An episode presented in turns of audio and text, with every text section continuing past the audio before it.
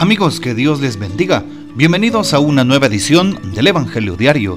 Estamos a jueves 9 de febrero, en esta quinta semana del tiempo ordinario. Hoy es jueves eucarístico y sacerdotal. Pidámosle al Señor que aumente nuestra fe. Creo, Señor, pero aumenta mi fe. También supliquémosle al Señor por el Papa Francisco, por los obispos, por todos los sacerdotes que bien lo necesitamos. Las oraciones de ustedes nos sostienen en el ministerio y nos ayudan a servir con amor, con fervor, con alegría, con entrega generosa. También oremos por las vocaciones, por los jóvenes, que Dios siga tocando corazones generosos y se entreguen precisamente al servicio del reino por los hermanos. Oremos por las religiosas, religiosos, misioneros.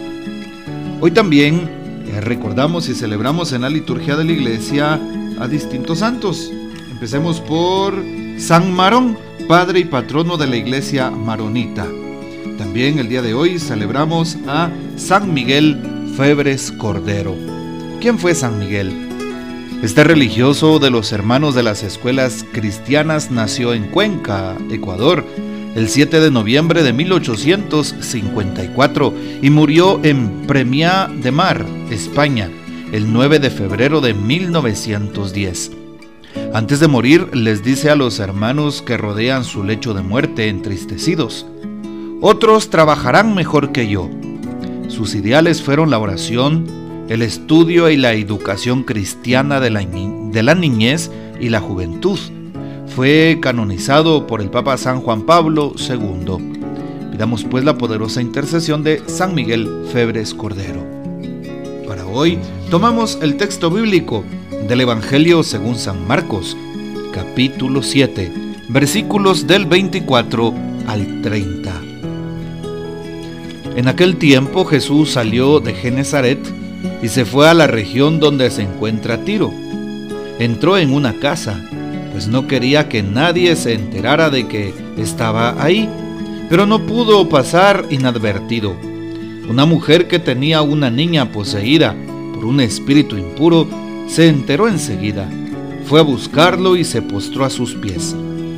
Cuando aquella mujer, una siria de Fenicia y pagana, le rogaba a Jesús que le sacara el demonio a su hija, él le respondió, Deja que coman primero los hijos no está bien quitarles el pan a los hijos para echárselo a los perritos.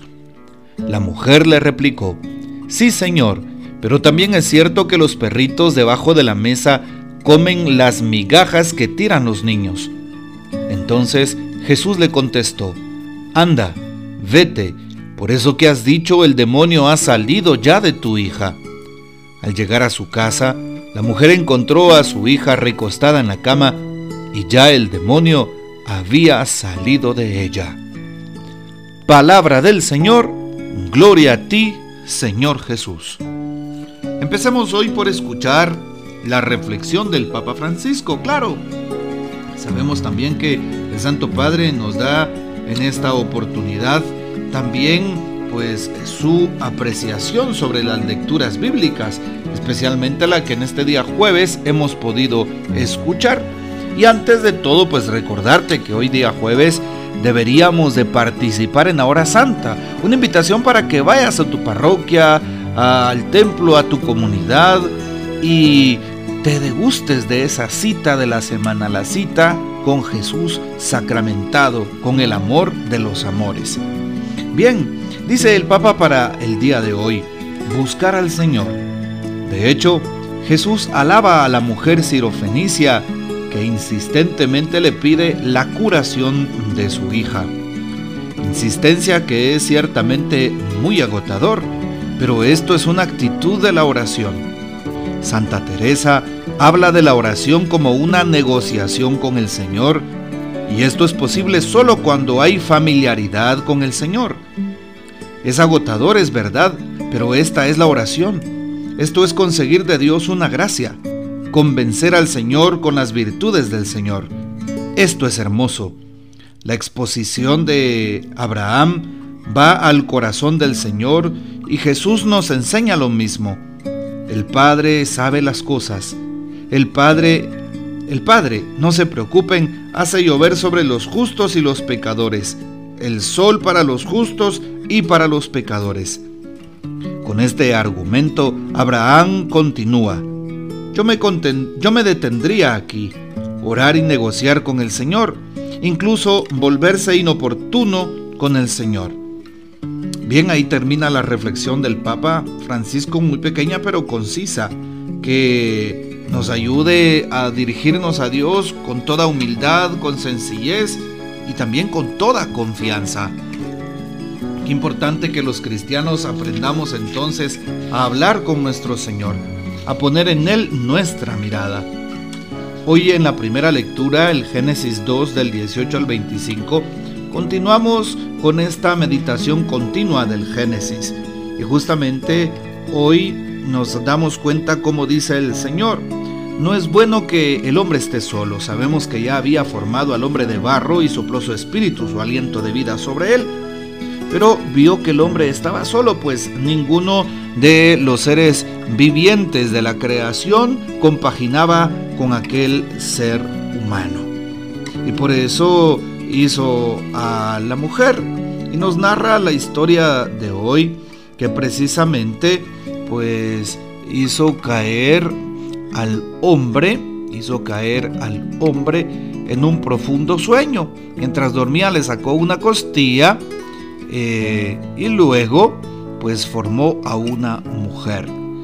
por eso hoy nos dice abandonar al hombre a su padre y a su madre, sino se unirá a su mujer y serán los dos una sola cosa. Eleva precisamente el Señor a la categoría de sacramento la unión del hombre y la mujer. Esa unión natural se convierte en una unión sagrada. Por eso hoy le pedimos al Señor por los matrimonios. Si tú has contraído matrimonio, siéntete una persona dichosa.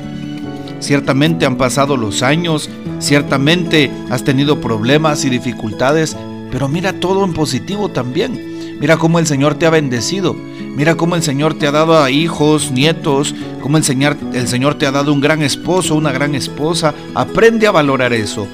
Recuerda retomar tus primeras motivaciones del por qué tuviste a esa persona como tu novio, tu novia, y dale las gracias a Dios que hemos sido sacados del barro, eh, los hombres, y la mujer ha sido sacada, evidentemente, del barro. Pero hoy escuchamos en esta segunda versión del, libro del Génesis, el capítulo 1 es una primera versión de la creación, el, el capítulo 2 una segunda, precisamente nos presenta que la mujer, Eva, es sacada de la costilla del hombre, es sacada del corazón, muy interesante, ¿verdad? Del don del amor.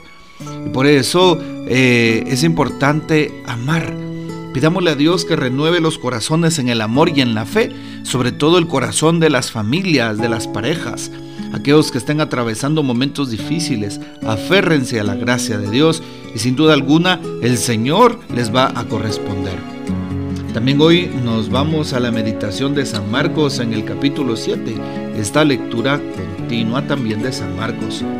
Y hoy se nos narra cómo Jesús sale de Genezaret y se va a la región de Tiro. Jesús está visitando aquellos pueblos que son prácticamente paganos.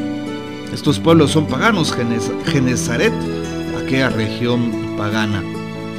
Tiro y Sidón, dos lugares que colindan con el mar Mediterráneo, son costeros, ¿verdad? Pero eh, por eso cosmopolitas, es decir, confluyen muchas culturas, muchas personas, porque tienen un puerto muy grande, en aquel entonces tenían un puerto muy grande, y por eso era un lugar de paso para el comercio, para las relaciones humanas, y por eso también hay una eh, manera de pensar tan distinta.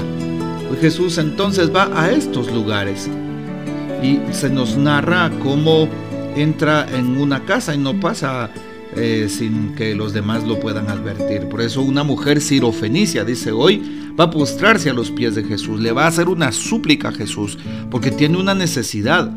¿Cuántas veces vas delante del Santísimo, vas a los pies de Jesús cuando estás en una necesidad?